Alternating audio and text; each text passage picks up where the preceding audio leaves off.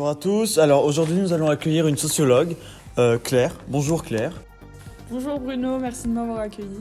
Alors aujourd'hui nous allons euh, aborder un sujet très sensible qui n'est autre que le cyberharcèlement.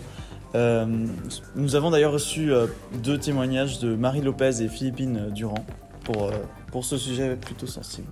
Pour ceux qui ne savent pas, le cyberharcèlement est une forme de harcèlement à diffusion rapide et à plus grande échelle. En tout, 27% des jeunes ont déjà été victimes de ce phénomène.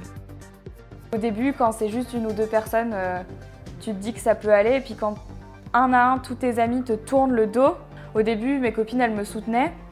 Et puis après, euh, quand même elles, elles commençaient, euh, tu sais, à recevoir des messages du style Tu devrais pas être pote avec Marie. euh, On se laissait influencer. ouais, si t'es pote avec elle, nous on ne parlera plus. euh, et donc en fait, une à une, elles se retournaient contre moi.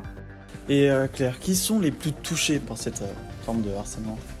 Eh bien Bruno, ce sont surtout les jeunes collégiens et lycéens. Le ministère de l'Éducation estime à 10% la part d'élèves cyberharcelés. Et quelles sont les conséquences finalement de cet harcèlement en ligne? Dans le pire des cas, il y a le suicide, c'est la deuxième cause de mortalité chez les jeunes. Cela touche 40% des moins de 20 ans. Les principales concernées sont les filles entre 15 et 20 ans.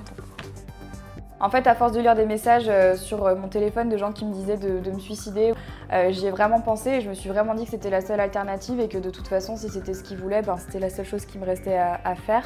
Parfois, le cyberharcèlement peut même se propager dans la vraie vie. Au début, juste des moqueries. Et puis après, c'était les débuts de Facebook, donc euh, les débuts des mots sur mon mur, des, euh, des- des trucs visés. Euh, on sonnait chez moi la nuit, on appelait ma sœur, on laissait des messages sur ma messagerie vocale. Et euh, une autre question, est-ce que les médias jouent un rôle ou euh, influencent le cyberharcèlement?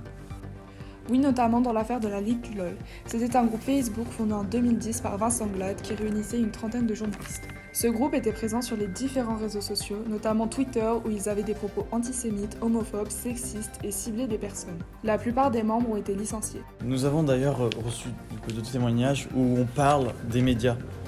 Je trouve aussi que les médias ont une part de responsabilité dans le harcèlement en fait en ligne puisque eux-mêmes en fait créent des articles, écrivent des choses sur nous, prennent la moindre ragot, la moindre rumeur sans même savoir si c'est fondé ou pas. La loi n'est pas faite pour aider euh, les gens qui se font cyberharceler. La loi n'est déjà pas faite pour aider les femmes qui se font harceler dans la rue. Donc euh, forcément sur Internet, euh, c'est déjà euh, encore plus difficile de faire valoir euh, ce qui nous est arrivé. Claire, existe-t-il des solutions pour faire face au cyberharcèlement? Bien évidemment, plusieurs numéros sont mis à disposition des jeunes, comme l'association e-enfance au 0800 200 000. Eh bien, merci beaucoup Claire, merci pour tout, merci pour toutes ces informations. Merci à vous Bruno.